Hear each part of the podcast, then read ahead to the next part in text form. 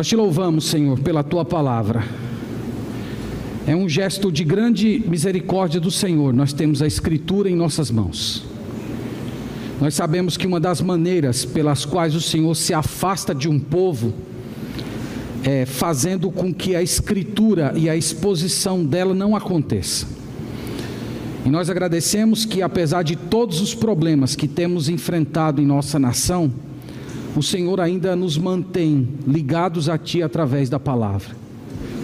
E nós suplicamos ao Senhor, mais uma vez, nesse dia, que o Teu Santo Espírito venha nos iluminar, que Ele abra a mente, o coração, que Ele abra os nossos olhos, para que vejamos as maravilhas da Tua lei e que nós sejamos impactados, que nós sejamos ensinados, advertidos, estimulados através da, da tua santa e eterna Escritura. Nós pedimos isso no nome de Jesus. Amém. Amém. Irmãos, eu tenho um, amigo pastor que ele gosta de comparar a mensagem do Evangelho com café expresso com chantilly. Então você imagina aquele café expresso sem nenhuma gota de açúcar. Você pega aquele café para você colocar na boca, trava a boca, pelo menos para aquelas pessoas que, tem, que não têm costume né, de tomar o café puro. Né? Sei que tem algumas pessoas que estão, que estão tentando aí. Então tem uma parte da, da mensagem do Evangelho que é o café expresso sem açúcar, que é uma parte mais dura, é uma parte mais ofensiva. E tem a outra parte que é o chantilly. O chantilly é o amor de Deus, a, a graça de Deus, o perdão dos pecados. Essa parte é a parte maravilhosa, é a parte que todo mundo gosta, é a parte que muito se fala.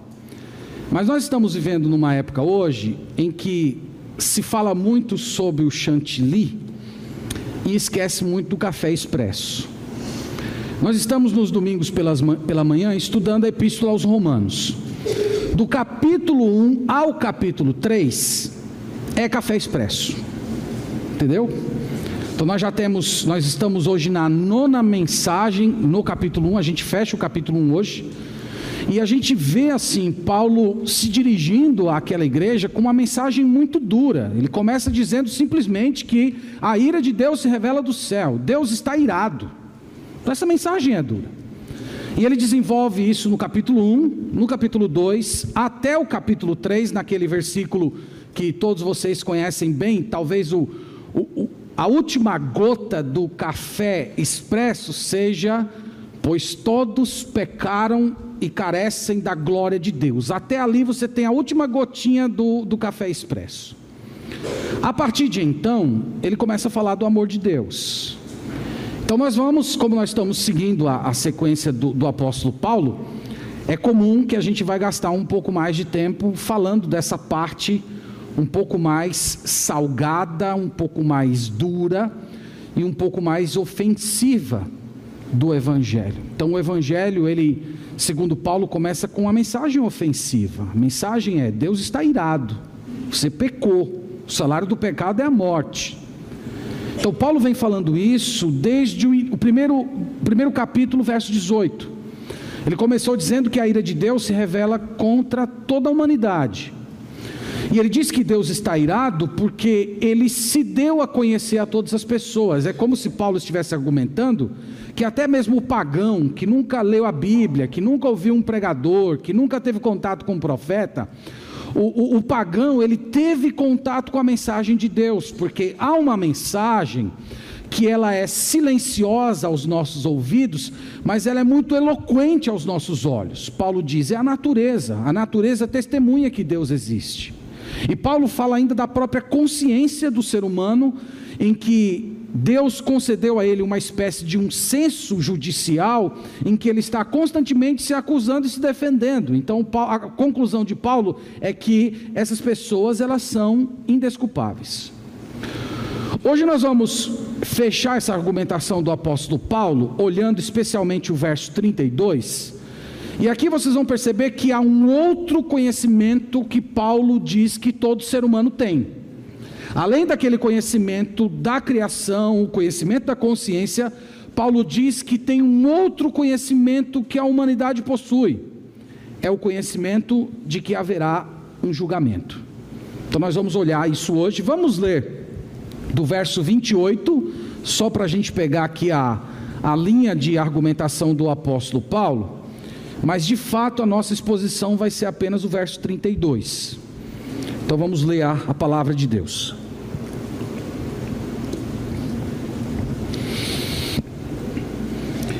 E por haverem desprezado o conhecimento de Deus, o próprio Deus os entregou a uma disposição mental reprovável para praticarem coisas inconvenientes. E agora ele vai nomear que coisas inconvenientes são essas? Cheios de toda injustiça, malícia, avareza e maldade, possuídos de inveja, homicídio, contenda, dolo e malignidade sendo difamadores, caluniadores, aborrecidos de Deus, insolentes, soberbos, presunçosos, inventores de males, desobedientes aos pais, insensatos, pérfidos, sem afeição natural e sem misericórdia. Ora, conhecendo eles a sentença de Deus, de que são passíveis de morte os que tais coisas praticam, não somente as fazem, mas também aprovam os que assim procedem. Amém. Nosso amém, né, para essas passagens assim mais duras é fraquinho, né? Quando é aquela, se Deus é por nós, quem será contra nós? A igreja, amém. Né? Mas é palavra de Deus, irmãos. Paulo começa aqui dizendo que há uma sentença. Há uma sentença contra a humanidade. Paulo ele coloca Deus aqui na posição de juiz. Ele é justo, ele é santo, ele é um, um juiz que não precisa de investigadores. A formulação das provas não necessita de pessoas fora dele, porque a Bíblia diz que os seus olhos estão em todo lugar. E ele, quando se coloca como julgador da humanidade, diferente dos juízes desse mundo, ele não está julgando apenas as ações, a Bíblia diz que ele julga, julga as intenções, ele julga os seus objetivos. Isso é, se você fez uma atitude exteriormente falando muito nobre, mas no seu coração, escondidinho lá, estava um, um sentimento de querer aparecer, de levar um tapinha nas costas, Deus sabe. E ele diz: Deus se coloca assim. E lá do alto da sua santidade, do seu trono eterno, ele profere uma sentença. Qual é a sentença? Segunda linha do verso 32: que eles são passíveis de morte. Então, o rei do universo decreta pena de morte. Vai haver pena de morte, viu? Um dia, mesmo que o Brasil continue do jeito que está, um dia vai ter pena de morte aplicada ao Brasil. Vai ser aplicada pelo próprio Deus. Mas pena de morte é uma sentença dura. É uma sentença dura. Para quem ou para quais tipos de pecados Deus sentencia a morte? A gente acabou de ler. Verso 29. Injustiça, malícia, avareza, maldade, inveja, homicídio, contenda, dolo, malignidade, difamação, calúnia, raiva de Deus, soberbo, insolente, presunçoso, gente que inventa conversas de outro e gente que desobedece aos pais. Todos esses pecados, eles estão na lista, no catálogo de Deus, de pecados pelos quais ele vai decretar a pena de morte. Veja que os critérios de Deus são muito mais duros que o nosso. Nós, a, a maioria das pessoas poderia até concordar com uma pena de morte aplicada a um assassino. Mas ninguém iria concordar com uma pena de morte aplicada a quem desobedeceu o pai e mãe. Mas Deus faz isso. Então Deus aplica essa sentença. E essa, essa sentença, diz o texto sagrado, é para quem pratica e é também para quem aprova. Então você não precisa fazer, basta você concordar. Basta você aprovar, basta você aplaudir. Você já entra dentro da, do castigo de Deus. E é uma sentença universal. E a sentença, ele diz: morte. É preciso a gente entender o que significa morte no livro de Romanos. No livro de Romanos, a palavra morte tem pelo menos três sentidos. A primeira é morte espiritual. É o afastamento de Deus. Lembra que Deus um dia olhou para os nossos pais lá no Éden e disse assim: No dia em que vocês comerem desse fruto, certamente vocês morrerão. Então, Adão e Eva foram lá e comeram.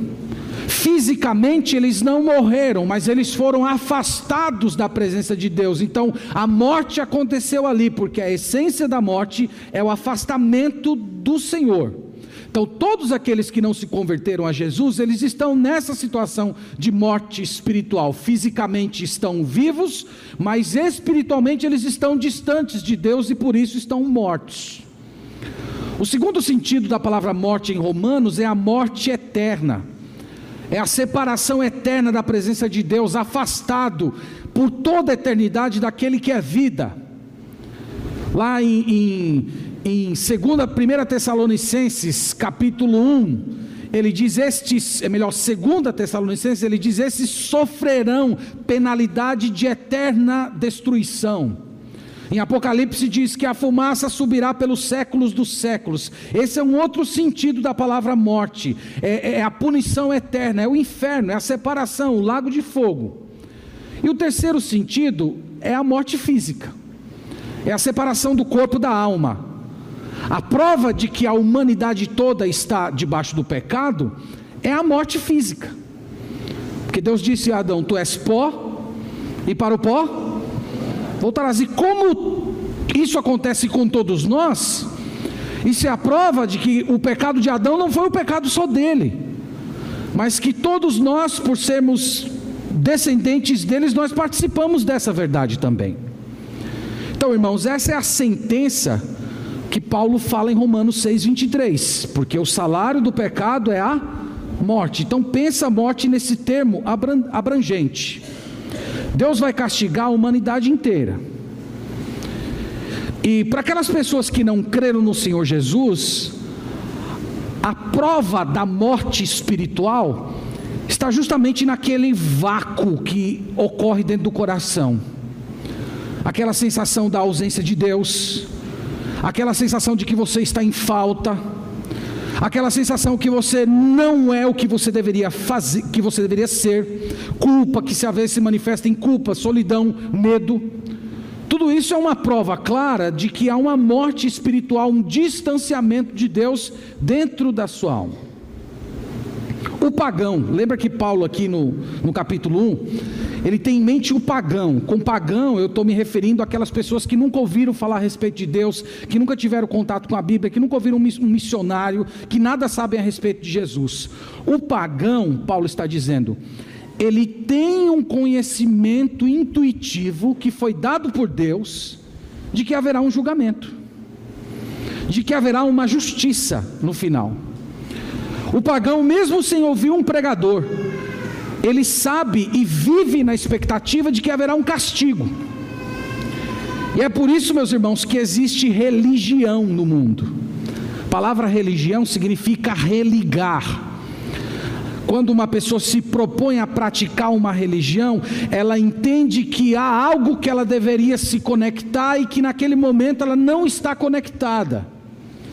E nessas religiosidades há, há sacrifícios, há tentativas de agradar os seus deuses, tudo isso faz parte desse vácuo que há no coração de cada pessoa, da, da ausência da presença do Senhor, que é vida.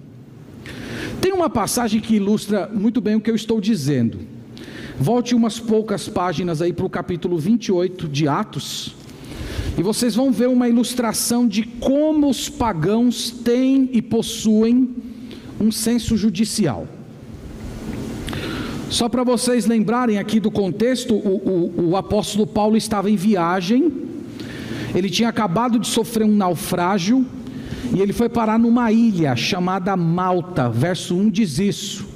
Uma vez em terra, verificamos que a ilha se chamava Malta. E ele diz assim no verso 2: Os bárbaros trataram-nos com singular humanidade, porque acendendo uma fogueira, acolheram-nos a todos por causa da chuva que caía e por causa do frio. Então, quando Paulo usa a palavra bárbaros aqui, é para se referir ao que nós estamos chamando de pagãos. Pessoas que não sabiam nada de Moisés, dos Dez Mandamentos, de Jesus Cristo. Era uma, por assim dizer, uma nação não alcançada. Então eles chegaram de um naufrágio, eles fizeram uma fogueira, acolheram todos e aí no verso 3 diz: Tendo Paulo ajuntado e atirado à fogueira um feixe de gravetos, uma víbora, fugindo do calor, prendeu-se-lhe a mão. Então Paulo foi lá ajudar, dar uma, uma melhorada no fogo, e na hora que ele pegou lá num graveto, uma cobra venenosíssima mordeu a mão dele. E esses bárbaros, eles interpretaram esse evento. Olha como eles interpretaram o verso 4. Quando os bárbaros viram a víbora pendente na mão dele, disseram uns aos outros: Certamente esse homem é assassino, porque salvo do mar, a justiça não o deixa viver. Não é interessante isso? Então, aqui, eles olham aquele evento, uma víbora mordeu a mão de Paulo, eles, eles interpretam isso. Esse homem certamente é um assassino.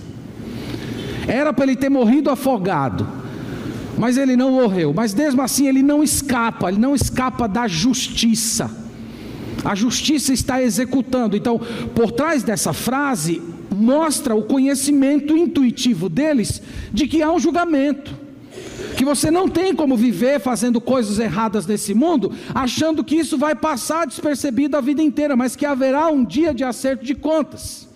E eles pensaram que era o caso de Paulo, que tinha chegado esse dia. Então, isso, esse acontecimento ilustra o que nós estamos dizendo de Romanos capítulo 1. O pagão, o não convertido, ele tem um conhecimento intuitivo de que haverá um ajuste de contas, que haverá um pagamento e que aquelas coisas que ele está fazendo e vivendo não passa despercebido. Olha no capítulo 2 de Romanos, a mesma ideia. No capítulo 2,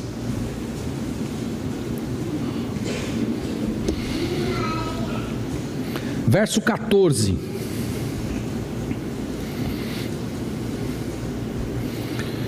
Quando, pois, os gentios, gentios aqui entenda-se os não convertidos, os não judeus, quando os gentios que não têm lei, lei aqui refere-se aos dez mandamentos, então, quando, pois, os gentios que não têm lei procedem por natureza de conformidade com a lei, não tendo lei, servem eles de lei para si mesmos.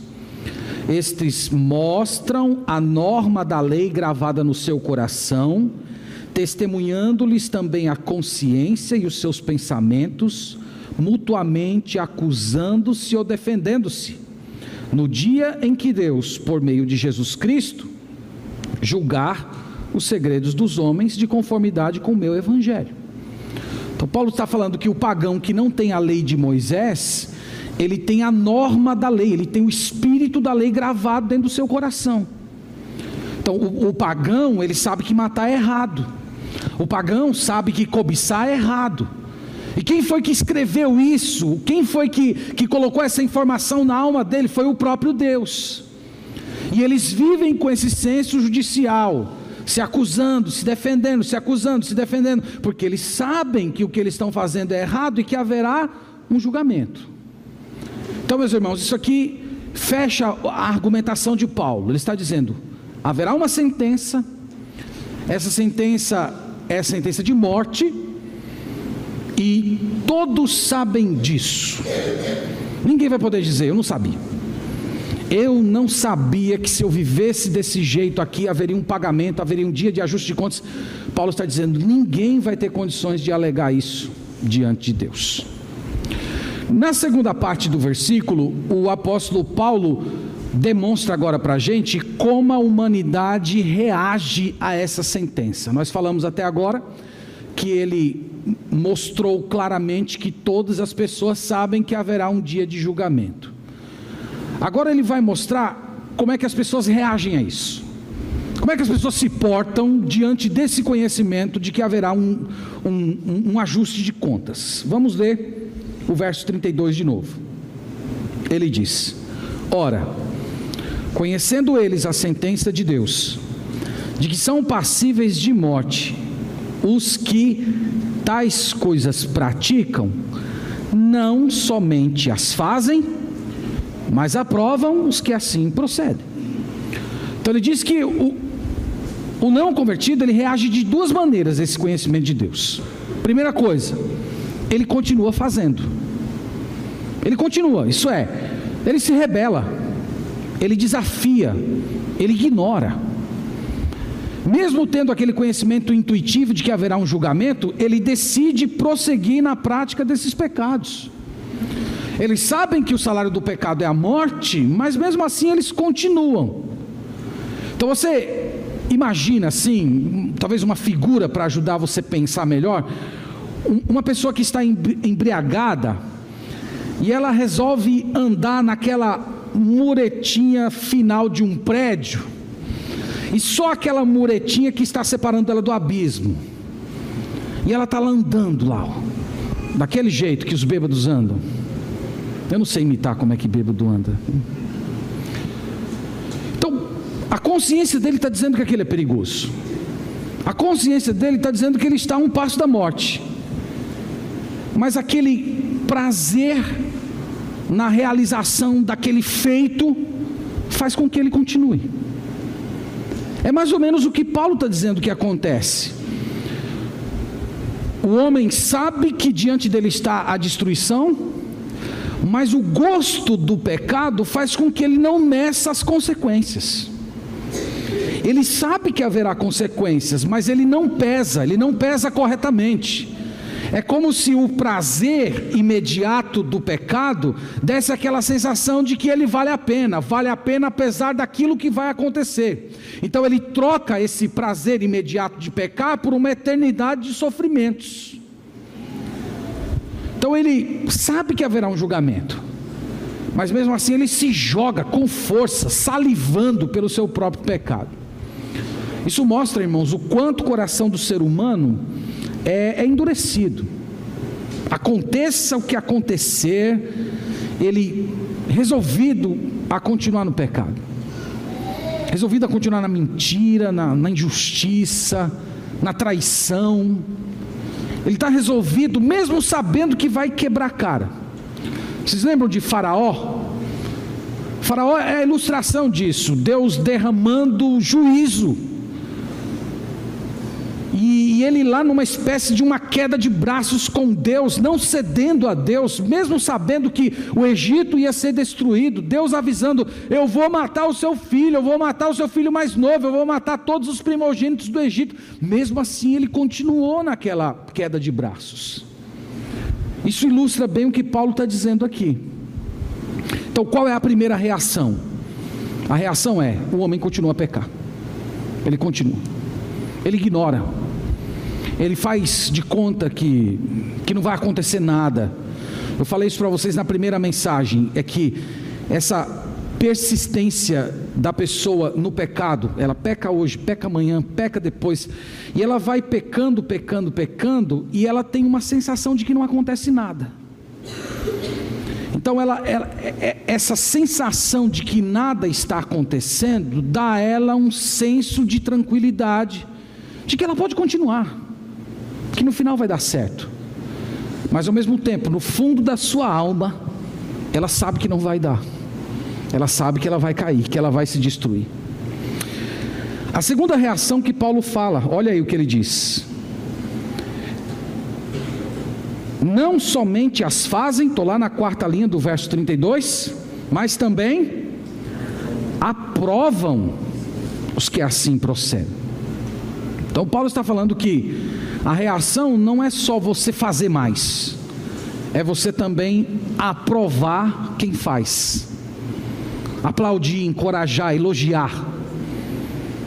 Imagina os pais que ficam dando apoio aos erros dos filhos, é uma ilustração disso. Os amigos que ficam incentivando uns aos outros naquilo que é errado e quando vem um colega fazendo uma coisa errada, eles comemoram: é isso aí, estamos juntos. eles se igualam na baixeza do pecado, como se o pecado do outro trouxesse uma espécie de um alívio na sua própria consciência, um senso de, de, um, de um pertencimento sórdidos. Todo mundo é assim, todo mundo faz. E é por isso que hoje nós estamos vivendo uma época das tribos. As pessoas se blindam nas tribos porque ali elas são apoiadas, ali elas se incentivam, ali elas não são confrontadas, ali não tem ninguém dizendo para elas: vocês estão errados, vocês precisam mudar.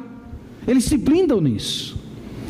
Você já parou para pensar como o, o nosso coração gosta de buscar conselho com aquelas pessoas que nos apoiam? A gente gosta disso. Às vezes a gente está num conflito grande e a gente busca o apoio em quem? A gente busca em quem aprova a gente. As pessoas que discordam. Quando eu era aluno do seminário, tinha uma, uma conversa, né? Sabe que seminarista é, é, é bicho conversador, né? Falador demais. Aí eles diziam assim: ó, tem, tem um professor fulano que se você quiser ouvir o conselho do amigão, se chega lá e conta lá um problema seu, um pecado, uma dificuldade, seja lá o que for, se você quiser ouvir a palavra do amigão, vai em fulano. Você chega lá, olha, estamos aqui junto, tal, tal, tal. Agora, se você quiser ouvir uma palavra certa e desagradável, vá em fulano de tal. Qual era o professor mais procurado? Nós somos assim. Nós procuramos por essa aprovação, essa aprovação do, do homem. Então, o, o argumento de Paulo, irmãos, é que a humanidade reage a esse conhecimento de Deus dessas duas maneiras: haverá um julgamento. E o que eles fazem? Continuam a pecar e aprovam quem peca. Então, queria lembrar os irmãos, nós já falamos isso, essa rebelião contra Deus é uma rebelião consciente. Inclusive, é a segunda palavra do verso 32, ele diz assim: ó, ora conhecendo eles a sentença de Deus, de que são passíveis de morte. Então, eles conhecem a sentença, não é uma coisa obscura, não é uma coisa que você vai um dia poder comparecer diante de Deus e dizer assim: Eu não sabia, eu não sabia que o Senhor era justo desse jeito, eu não sabia que o Senhor é, é, iria me julgar porque eu desobedeci meus pais. Eu não sabia que o Senhor ia me julgar porque eu sou fofoqueiro, falo da vida de todo mundo, não perco uma oportunidade de dar um espetado em alguém. Eu não sabia. Deus vai mostrar que esse conhecimento estava dentro do seu coração. Então lembra que quando ele diz aqui a, a, o verbo conhecer, é a segunda vez que ele está empregando esse verbo no capítulo 1. Primeiro ele diz que a humanidade conhece a Deus através da natureza. Os atributos invisíveis de Deus e o seu próprio poder claramente se revelam na natureza, sendo percebidos por meio das coisas que foram criadas. É a segunda vez. Ele diz que há um conhecimento também da divindade de Deus, do seu poder eterno. E agora aqui ele acrescenta mais um conhecimento: o conhecimento de que haverá morte, que serão punidos sentenciados. Todos os que cometem o pecado, os pecados descritos nessa lista.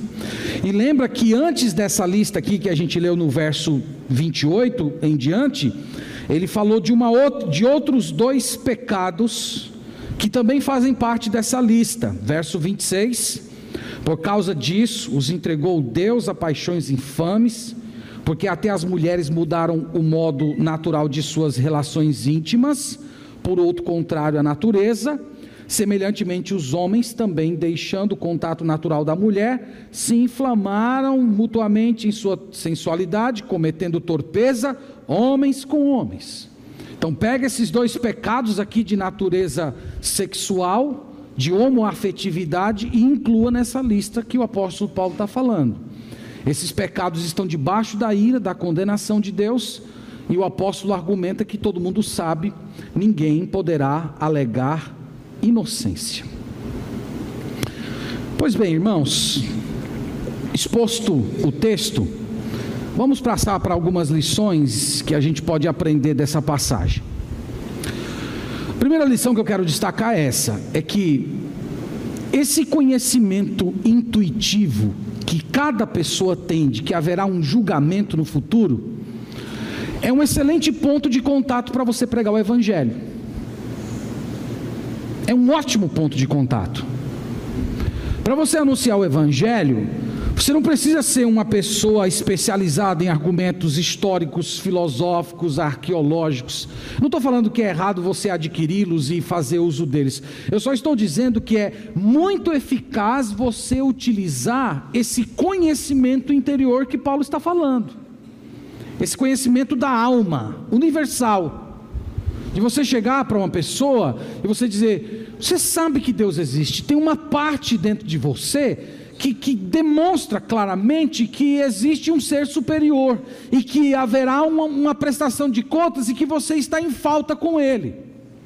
Você pode usar esse ponto de contato, você, você pode usar essa ideia de um, de um ajuste de contas. Eu, eu, durante alguns anos, ainda servindo a Deus na, na igreja que eu, que eu me converti, a gente fazia evangelismo assim de porta em porta. E era, era interessante como a gente via isso. Você, normalmente a gente chegava e começava a conversar e perguntava mais ou menos assim: oh, você, você acredita que é um pecador? Você acredita assim que você está em falta, que você poderia ser mais do que você é? Aí normalmente a pessoa diz: Olha, eu, eu acredito, mas o meu vizinho é pior do que eu, viu? Meu vizinho, olha, fuma, bebe, trai a mulher, despreza os filhos, não paga a conta. Mesmo ele fugindo da, da responsabilidade, você percebe que ele tem aquele conhecimento de que ele não é o que ele deveria ser. Você pode usar isso como um ponto de contato. Você mostrar que esse vazio que de vez em quando a pessoa tem dentro da, da alma, em que ela foge desse vazio, às vezes se jogando em pecados e mais pecados e prazeres. Essa solidão é a lei de Deus que está gravada no coração e que de vez em quando incomoda. E você pode usar isso como um ponto de contato para dizer que Deus enviou uma pessoa para nos salvar desse castigo universal. Jesus de Nazaré veio como salvador desse mundo e em sua morte ele recebeu toda a ira de Deus. E agora aqueles que creem no seu sacrifício, elas recebem o perdão do Senhor. Você pode usar isso como ponto de contato. Você que, que está aqui hoje de manhã e que está evangelizando alguém, se anime com essa informação. Você está lá evangelizando alguém, a pessoa endurecida, endurecida, resiste, resiste, foge. Lembre-se disso, que no fundo do coração, ela sabe que você está certo. Ela sabe. É verdade que, que, que foge, que procura afogar, lutar contra, abraçar teorias, mas no fundo da alma essas pessoas sabem que você está correto quando fala de Deus a respeito delas. Então você pode aproveitar esse ponto de contato, indo direto ao coração, em vez de ficar se perdendo em argumentos bem elaborados. Segundo lugar, eu queria me dirigir a você que tem desafiado a Deus, que tem vivido no pecado ou aprovado quem vive. Falar com você que enquanto líamos esse texto, o próprio Espírito de Deus falava ao seu coração: é com você, você é assim. Eu quero te lembrar que, se você não se arrepender, cedo ou tarde o seu pecado há de lhe achar. E que Deus hoje, colocando você diante dessa mensagem tão dura, talvez seja um gesto de misericórdia dele, te dando mais uma oportunidade de você ter a sua alma descortinada, você ser meio que obrigado a, a se ver no espelho da palavra de Deus e você se arrepender. Deus silenciar é uma demonstração que ele já entregou você aos seus próprios pecados e paixões, mas enquanto Deus levanta uma pessoa, ou ele usa a palavra, ou através do seu Santo Espírito, ele está mostrando para você quem é você e o que você precisa fazer, é um gesto de misericórdia e graça dele, te dando mais uma oportunidade para você se render a Jesus Cristo. Então lembre-se disso há uma sentença sobre todos aqueles que vivem no pecado, e você não vai fugir disso. Você pode preferir todos os caminhos desse mundo, você pode é, se afastar das pessoas, você pode tentar afogar esse conhecimento de Deus, você pode tentar resolver os seus problemas da alma, com, abraçando uma teoria científica, seja lá o que for, qualquer caminho que você escolher vai desembocar no mesmo lugar no final o trono de Deus. Não tem como você fugir disso. Você um dia vai ter que ajustar suas contas com Deus. Os seus pecados vão ser tratados. Ou eles são tratados na cruz de Cristo, ou eles são tratados em você mesmo. Mas alguém vai ser castigado. Ou você será a própria pessoa castigada, ou Jesus Cristo será o castigado no seu lugar. Então, volte-se para Jesus. Volte-se para Jesus antes que seja tarde. Eu também quero falar com você que não está praticando diretamente, mas você aprova quem pratica, você incentiva. É interessante como o nosso coração é, é sutil. E há muitas formas de você fazer isso. Por exemplo, se você consome pornografia, você não pode não estar praticando aquilo que você assiste, mas você está aprovando. Você está contribuindo para a manutenção dessa indústria que dizem que é a indústria mais lucrativa do mundo. E você também está mostrando a sua aprovação àquilo que eles estão fazendo. Então você é participante daquele pecado também. Você também entra dentro do juízo de Deus nos pecados de natureza íntima. Ou você que de repente não conta piada imoral, porque contar piada imoral pega mal para crente, mas você ri quando alguém conta. Você está provando. O mínimo que você deveria fazer era fechar a cara. Era, era você fazer uma, uma reprovação silenciosa. Você pode até não dizer, mas quem olha para suas feições sabe que não, você não gostou. Ou você que não tem fotos, não tem vídeos imorais no celular, mas quando alguém vem lhe mostrar, você olha, você interage, ou você dá aquele riso meio amarelo. Você não tem, mas você está aprovando. E o mínimo que você tinha que fazer é mostrar que você não concorda. É mostrar a sua reprovação. Porque, irmão, se nós não fizermos isso, qual vai ser a nossa diferença do mundo? A nossa distinção do mundo reside justamente nesse fato que a gente não aprova o pecado, a gente não vai rir daquelas coisas que entristecem Deus, a gente não vai se divertir com aquilo que Deus odeia. A gente não vai dar risos daquelas coisas que um dia colocaram o nosso Salvador na cruz. Então, em algumas ocasiões, ficar calado é ser conivente, é você temer o homem, em vez de temer, de temer a Deus. E por último, eu quero me dirigir a você que chegou aqui e está sentindo o peso dos seus pecados. A boa notícia para você é que Deus enviou Jesus para perdoar todas aquelas pessoas que estão em rebelião contra Ele. E que se você está aqui hoje de manhã e sente o peso dos seus pecados, você sente que precisa ser perdoado, isso já é uma prova do amor de Deus por você e da obra do Espírito Santo no seu coração. Deus enviou Jesus para te libertar. Deus enviou Jesus para quebrar essa sua teimosia, para quebrar o, o temor do homem. Deus enviou Jesus para remover essa condenação que o apóstolo Paulo falou aqui hoje pela manhã para todos nós. Então venha Jesus hoje, venha Jesus para ser perdoado.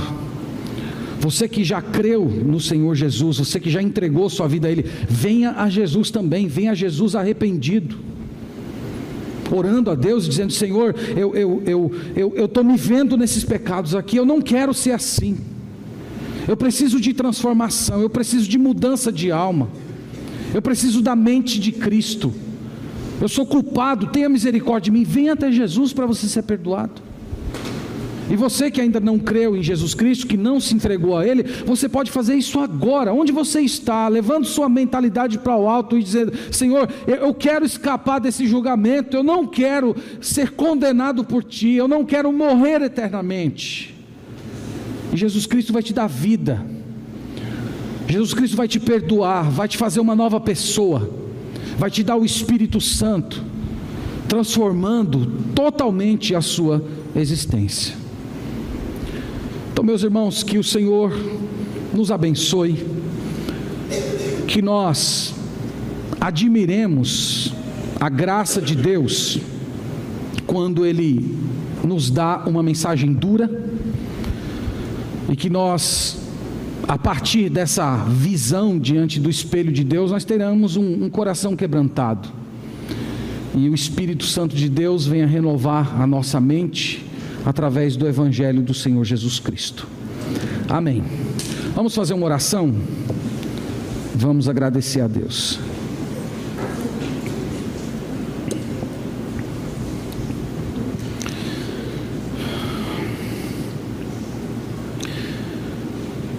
Senhor, nós agradecemos pela tua palavra, Senhor. Nós reconhecemos que é uma mensagem que muito nos incomoda. Nós não gostamos de ficar expostos. Nós não gostamos de ficar diante do teu espelho e sermos e sermos obrigados a olhar o nosso próprio rosto desfigurado pelo pecado, de ver o quanto estamos longe de ser aquilo que o Senhor gostaria que fôssemos. Nós pedimos a Ti, Senhor, perdão, misericórdia. Nós pedimos que o Senhor nos livre de nós mesmos, do mal que há dentro da nossa alma, das trevas que existem no nosso coração. Nós clamamos por purificação.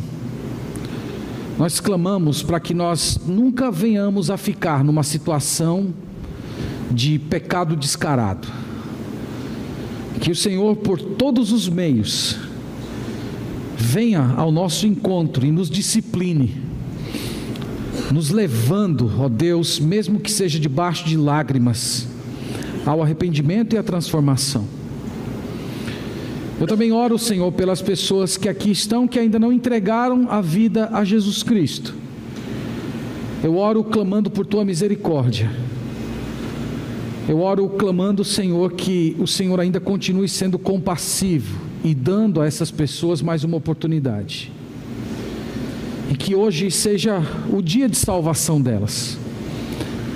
Que elas sintam o peso dos seus pecados e se entreguem a Jesus Cristo para receber perdão, transformação e remissão. Nós também oramos pelo nosso país. Nós oramos, Senhor, para que a voz que ecoa da Escritura não venha a ser calada, mas que dos púlpitos e da vida dos nossos irmãos, a verdade do Evangelho ainda continue sendo dita em alto e bom tom para que as pessoas vejam o teu povo e se convertam a Jesus. Nós oramos a Ti agradecidos, no nome de Jesus. Amém.